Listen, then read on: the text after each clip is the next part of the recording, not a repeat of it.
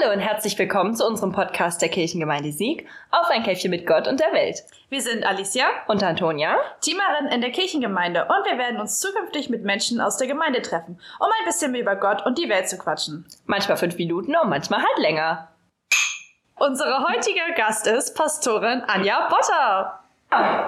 Cool. Ja, und also wir dachten uns jetzt so für den Einstieg schon mal, dass man, dass ob, ob, du vielleicht so anfangen möchtest, sich ein bisschen vorzustellen. Ja. Und wir dachten an sowas wie Five Facts About Me oder sowas. Okay. Vielleicht irgendwie fünf interessante Fakten. Mhm. Ähm, also wissen ja alle, du bist Pastorin, aber ansonsten vielleicht so ein bisschen ja. zum Kennenlernen. Genau, also ähm, ich glaube, ich muss zu dem Pastorensein noch einmal kurz was sagen, nämlich ich bin ja jetzt hier nicht ähm, wie Christian Schack Gemeindepastorin, sondern komme aus dem Kirchenkreis als Vertretungspastorin, habe ähm, offiziell den Auftrag, Anna Cornelius in Großhansdorf in ihrer Elternzeit zu vertreten aber weil Sieg und Großhansdorf ja ähm, ein bisschen verbunden sind, bin ich eben auch hier und, und tauche hier auch auf. Und so, genau.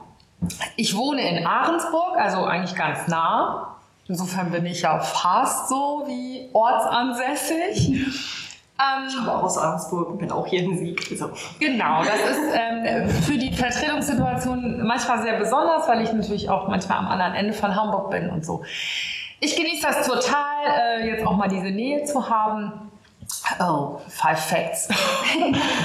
ähm, ja, genau. Ich äh, lebe mit meinem Sohn Lasse, 13 Jahre, äh, zusammen in, in Ahrensburg und ähm, habe hier in der Gegend ganz mehrere ähm, Stationen schon hinter mir, also war in Ahrensburg Pastorin und war in Trittau Pastorin, also treibe mich hier immer am, am Stadtrand von Hamburg rum. Und insofern äh, bin ich hier in der Gegend total heimisch.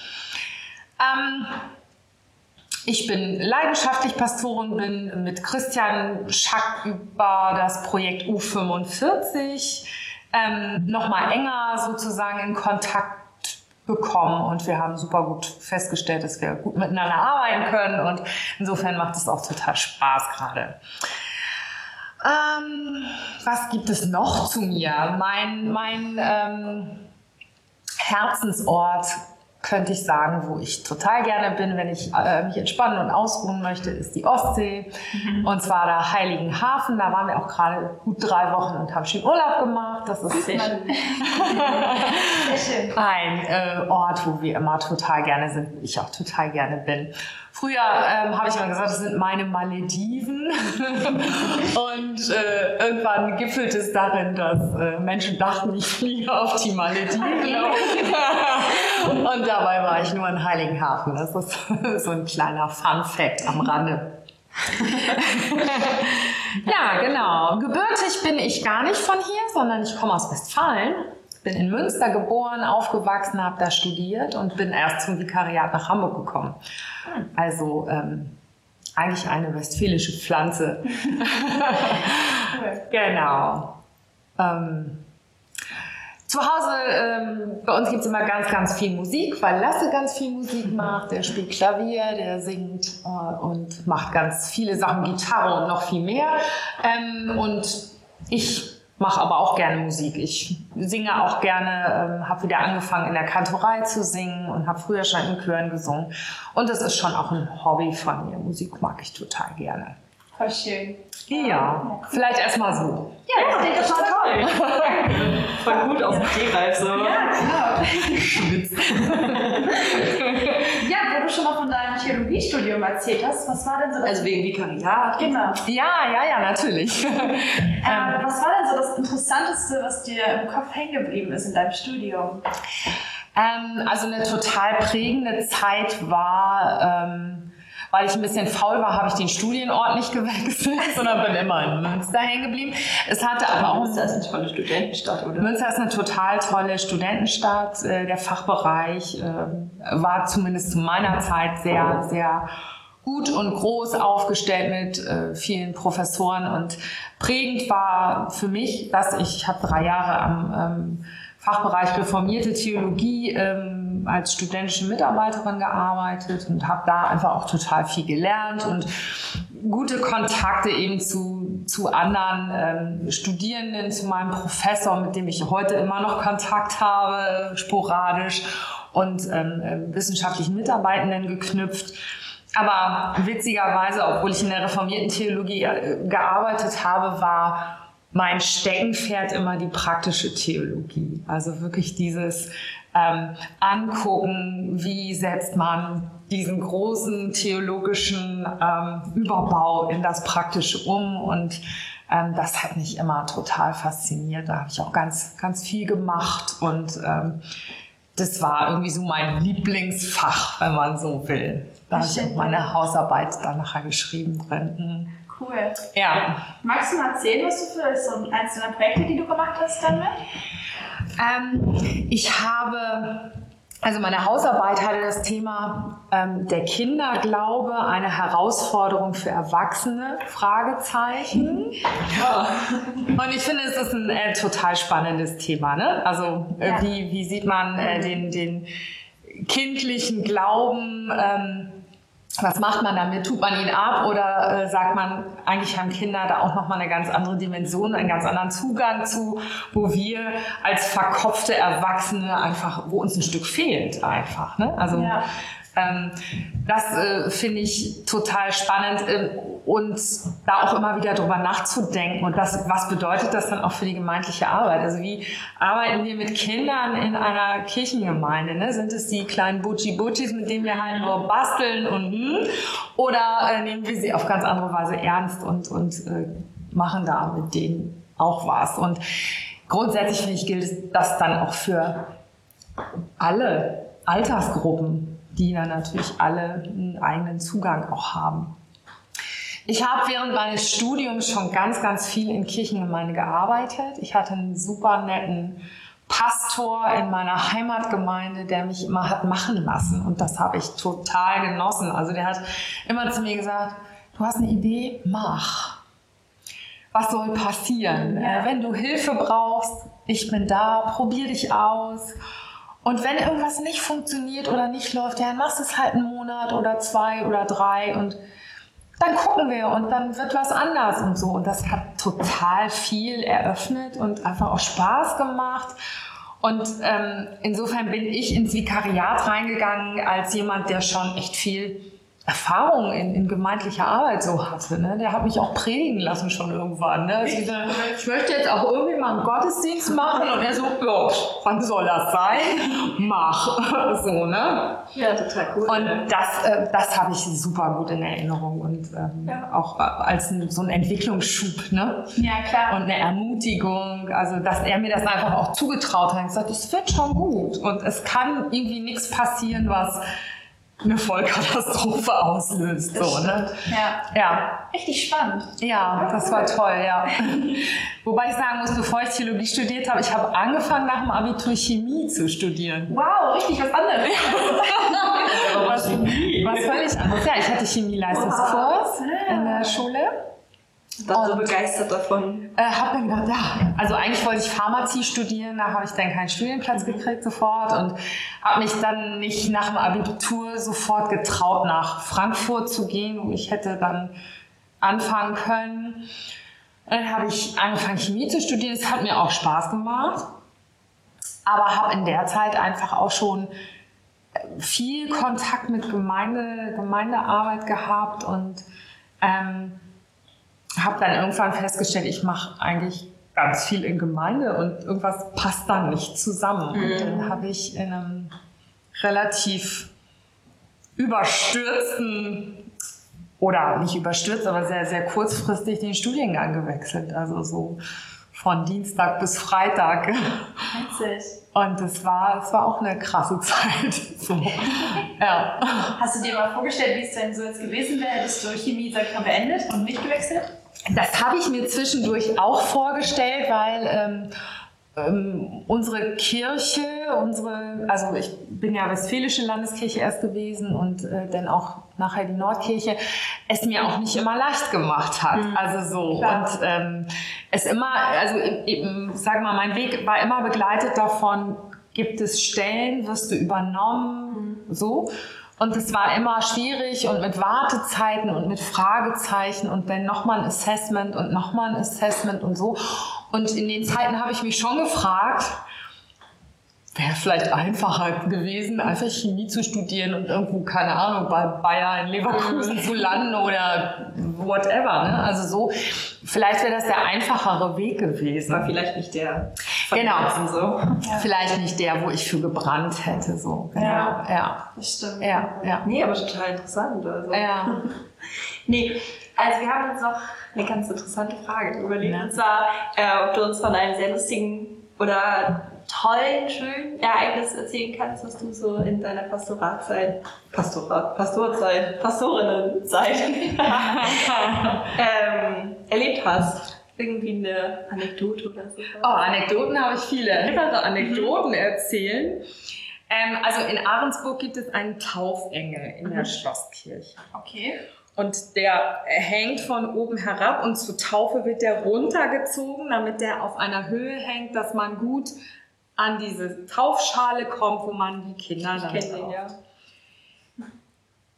Es begab sich, es war Taufe, äh, eine ähm, ehrenamtliche Küsterin hatte Dienst. Und wenn man den nicht richtig einrastet, oh je, ich, ich sehe schon kommen, ähm, schnellt er nach oben, dreht sich dabei und wenn das Wasser schon in der Schale ist, dann hat das so einen Rasensprenger-Effekt. ähm, ja. Das war, also Gott sei Dank waren alle ziemlich entspannt und. Äh, das war während des Taufgottesdienstes? Während des Gottesdienstes, also während, es war Gott sei Dank jetzt nicht ein sonntäglicher Hauptgottesdienst, sondern ein Taufgottesdienst. Ähm, aber während dieses Taufgottesdienstes machte der sich halt los und ähm, drehte sich dann und ja, alles war irgendwie nass so, aber irgendwie ich glaube, die Küsterin hatte am meisten Stress damit. ich mache das nie wieder alleine. Oje. Aber hinterher haben wir sie alle beruhigt, weil auch die Familie total entspannt war. Genau. Es ist zum Glück auch nichts passiert. Also es war ja Nein. nur Wasser. So. Richtig. Also. Ist nichts passiert. Es das war, ja, es hatte was Anekdotenhaftes. Ich könnte lange, lange Geschichten erzählen im Zusammenhang mit Trauungen. Mhm. Äh, ich habe äh, gesagt, irgendwann schreibe ich mal ein Buch. das ist nicht interessant. Weil es wirklich zum Teil ins Absurde ja, abgeleitet. Ähm, Menschen, die unglaublich überfrachtete Erwartungen an diesen Tag knüpfen. Mhm. Ähm, bis dahin, dass sie ähm, vorher den Organisten gerne vorspielen lassen, ob der das denn auch kann. Okay, wow. Oder ähm, ja, also die, die äh, abgefahrensten Geschichten kann ich gar nicht erzählen, weil die so einzigartig sind, dass die Leute wahrscheinlich, die diesen Podcast hören, denken, um Himmels Willen, die spricht von uns. muss ich euch nachher mal out of record erzählen. Okay. Sowas. Ähm, was mich auch durchaus, gebe ich auch zu, manchmal echt anstrengend. Mhm. Also so. Ähm, und ich hatte ein Jahr so Trauungen, die alle irgendwie so Special Effects hatten, dass ich, und in Ahrensburg halt wegen der Schlosskirche, die so wahnsinnig schön und barock und so mhm. ist, man ja echt richtig, richtig viele Trauungen hat. Da habe ich einfach mal am Ende eines äh, Jahres gesagt, ich mache dieses Jahr keine Trauung mehr. Und meine Kollegen so, ja wie? so, nee, ich bin jetzt durch, ich möchte nicht mehr. Genau. Und dann gibt es natürlich ähm, auch Situationen, die, die ich nie vergessen werde, ähm, die sozusagen aus einem äh, völlig anderen Spektrum kommen. Also ähm, meine erste Babybeerdigung, die ich zum Beispiel hatte, ähm, wo die Eltern mich aus dem Krankenhaus anrufen und sagen, so ihr Baby ist tot zur Welt gekommen und sie möchten, dass es mhm. beerdigt wird. Und im Gespräch stellt sich raus, beide Eltern sind nicht getauft und nicht Mitglied der Kirche. Und ein Satz, also den, den ich nie, nie vergessen werde, ist irgendwie, dass die Mutter sagt, ich habe nicht gelernt zu beten, aber ich finde, es ist wichtig, dass jemand für mein Kind betet. Mhm. Und das sind so Sachen, die, also das vergisst man nicht. Ne? Ja. Das nimmt man halt mit. Ja. Das ist jetzt, ich habe keine Ahnung, sechs, sieben Jahre oder fünf Jahre her. Ich weiß es gar nicht. Ähm, und das ist ja so, ne? Ja, das ist echt bewegend. Also, Ja. ja. So. Dazu hätten wir sogar auch passend eine Frage. Also, was für ein Zufall. ähm, wie wichtig findest du es denn an etwas zu glauben? Ich finde es wichtig. Also ich kann mir nicht vorstellen, für mich kann ich mir kein Leben vorstellen, ohne an etwas zu glauben. Also ich nenne dieses etwas Gott und äh, sage, ich verdanke mich Gott, meinem Schöpfer und vertraue darauf, dass, dass er mich begleitet und dass er mich so in die Welt gesetzt hat, äh, liebevoll, so wie ich bin und so bin ich gut. Ähm, also ja, ich kann es mir gar nicht vorstellen, äh, zu leben, ohne an etwas zu glauben.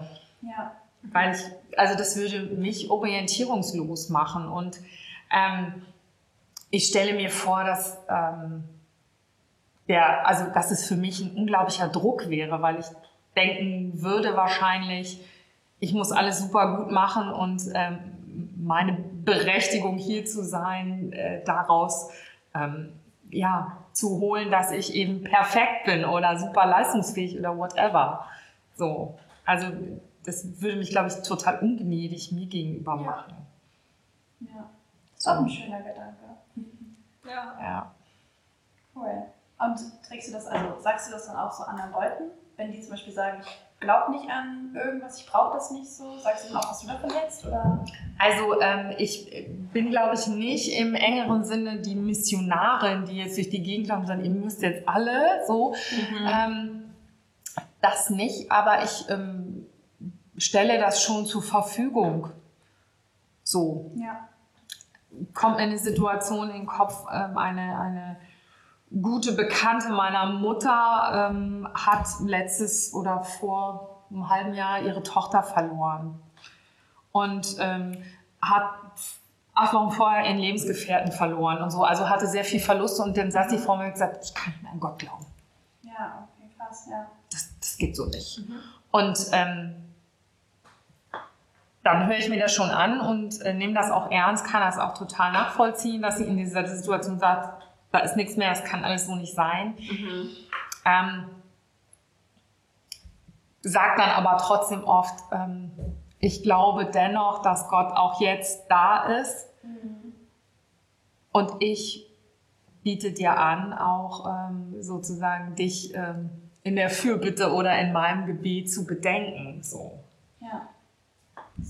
Wahrscheinlich auch das Einfachste, Ne? ne? wenn der Ja. jemand das aufdrängt. so. Nein, also das glaube ich ist überhaupt nicht zielführend, da irgendjemand zu sagen, du musst jetzt. Und weil ich kann mir, also ich denke schon, dass das auch Situationen sind, wo man an so einen Punkt kommt und sagt, das kann ja gar nicht sein. Also warum erlebe ich diesen Mist jetzt hier gerade? Und noch eine und noch eine und noch. Es kann ja nicht sein, dass da irgendwie ein liebender Gott ist, der mich begleitet. Also dass, dass da diese Zweifel kommen oder auch irgendwann der Punkt so nicht, kann das nicht mehr glauben, das ist ja total nachvollziehbar. Ja, gerade wenn man noch so viele Schicksalsschläge hintereinander hat. Also das ist echt schon Ja, ja. schwierig dann. Ja. Nee, aber auch eine interessante Sichtweise so. Also Ja. einfach so zu helfen, aber Ja. eben nicht zu zwingen so. Nee, also, ich meine, das ist aber ja komplett richtig. Okay, ähm, vielleicht kommen wir langsam zum Abschluss unserer Runde. Ähm, gibt es denn deiner Meinung nach ein bis zwei Fähigkeiten, die eine Pastorin besitzen sollte? Die du, ähm, So, wenn du so Ah. Tipps geben müsstest, wer dafür geeignet wäre. Oder was man sich aneignen könnte. Ja, also ich finde das total schwierig, weil eben ich glaube auch ähm, die Kirche oder wie auch immer man das formulieren will, lebt ja auch davon, dass, dass auch wir Pastoren und Pastorinnen sehr unterschiedlich sind. Weil die Menschen, mit denen wir arbeiten, sind auch sehr unterschiedlich. Und dann finde ich es eigentlich nur gut, dass es eine Vielfalt gibt. Ähm, grundlegend würde ich denken, es wird nicht ohne gehen, also ohne ein grundsätzliches Interesse an Menschen, also eine Offenheit. Also wenn ich keinen Bock habe, von euch zu erfahren oder ähm, es interessiert mich überhaupt gar nicht, was die Menschen bewegt, dann glaube ich, wird es schwierig. So, also so eine, so eine Offenheit hinzugucken, ähm, ja, was habt ihr für Themen? Was hat Frau Meier für Themen? Und, und wenn sie mich anruft und mir erzählt von ihrem Blumengarten, dann ist das auch schön. Und ähm, halt so eine, wirklich eine, eine Offenheit zu haben ähm, für, für die Themen, die da sind und die Menschen dann auch zu nehmen mit dem, ähm, was sie bringen. Natürlich wird mich nicht jeder mögen und ich mag auch nicht jeden super toll. Also das ist halt ja auch die das Realität. Ne? Keiner, also. Genau, ähm, das verlangt keiner, aber ähm, das ist ja schon auch eine Tendenz, die wir gerne mal in Kirche haben. Also wir sind konfliktscheu, wenn wir mhm. mal ehrlich sind. Ähm, das ist zum Beispiel auch so eine Sache, die, die ich mitgenommen habe von diesem Projekt U45, da haben wir so eine Lernreise gemacht und haben ja Unternehmungen und Organisationen besucht, die überhaupt nicht Kirche sind, also weit entfernt. Bundesverteidigungsministerium, ähm, der autonome Block in Berlin-Kreuzberg, äh, irgendwie so. Mhm. Und in Kreuzberg bei diesem autonomen Block, da hat ein Mensch da gesagt, ich höre immer, ihr in Kirche, ihr sagt immer, wir müssen uns mal zusammensetzen. Setzt euch doch mal auseinander. Mhm. Und das finde ich ist, ist ein total spannender Gedanke. Also auch ähm, das sozusagen gelten zu lassen. Ich mag nicht jeden, mich muss nicht jeder mögen. Es gibt Themen, ähm, die wir nicht gleich sehen. Es ist auch total legitim, nicht einer Meinung zu sein. Wir müssen nicht immer alles sozusagen platt machen. Ja. Das ist auch so das, was moderne Kirche wahrscheinlich auch ausmacht. Genau, genau. Ja. Und das wäre vielleicht so das Zweite zu sagen, äh, also eine Offenheit, ne, die Menschen wahrnehmen mit dem, was sie bringen und gleichzeitig auch eine Bereitschaft, ähm, selbst authentisch dazustehen und dann eben auch in eine Auseinandersetzung, die natürlich respektvoll und auf Augenhöhe sein sollte, ähm, aber eintreten zu wollen und nicht immer alles so ja. zuzukitten und äh, ja. unter den Teppich zu kehren und dann hat man überall die Hübbelchen da so. Das ne? Stimmt. Ja, wo du das gerade nochmal sagst mit den verschiedenen Themen, mit denen man sich dann ja auch so auseinandersetzen ja. muss, gibt es ein Thema, was dich gerade sehr bewegt in deinem Leben?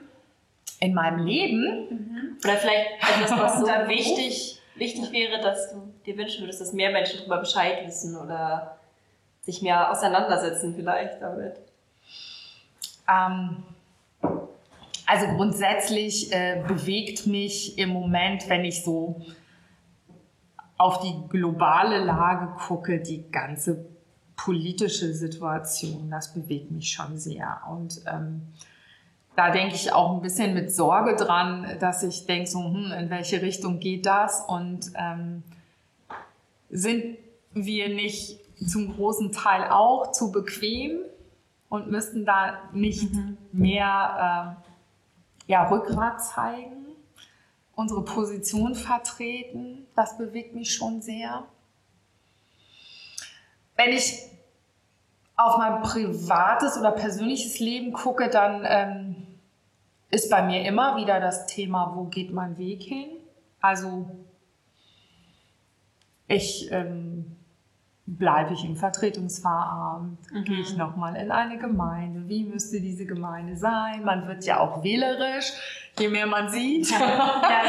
Ähm, wie geht es mit Lasse weiter? Äh, macht er seinen Weg gut? Ähm, all sowas das, und das sozusagen in einer Kombination, weil ähm, das ja bei uns auch ganz oft sozusagen mit Örtlichkeiten verbunden ist. Ne? Ja. Und ähm, wie, wie kriege ich das gut hin und bin ich gut an dem Ort, wo ich bin? Ja. Braucht es einen anderen? Das sind eigentlich Fragen, die mich eigentlich ständig bewegen. So. Und wenn ich auf die Kirche gucke, dann ähm, bewegt mich auch dieses, wie geht es weiter unter den sich verändernden Bedingungen. Also weniger Pastoren, mhm. weniger Finanzen, was ja jetzt nochmal durch Corona rasant an Fahrt aufnimmt. Mhm. Äh, wo geht die Reise hin? Wie gehen wir damit um? Und muss es auch da erst so weit kommen, dass man unter Sachzwängen mhm. sich bewegt oder kriegt man, man vorher schon mal was ja. Gutes hin. Ähm, was ich hoffen würde, aber oft natürlich auch sehe, dass es nicht funktioniert. Also dass ja. vieles ausgesessen wird und wenn es dann ganz hart kommt, dann ist ein bisschen Panik und Trauer und Wut und dann muss alles schnell gehen. So. Ja. Das Das stimmt. hätte ich gerne anders. Würde man sich wünschen. ja, ja. Also, was wäre denn so denn dein Wunsch für die Zukunft, was sich so verändern sollte in der Welt? In der Welt? Oh, krass. ähm, in der Welt? Dann könnten wir es ja auch auf die Kirche beziehen. Genau, das das wäre ja. Ja, also aber... ganz offen wäre. Ja.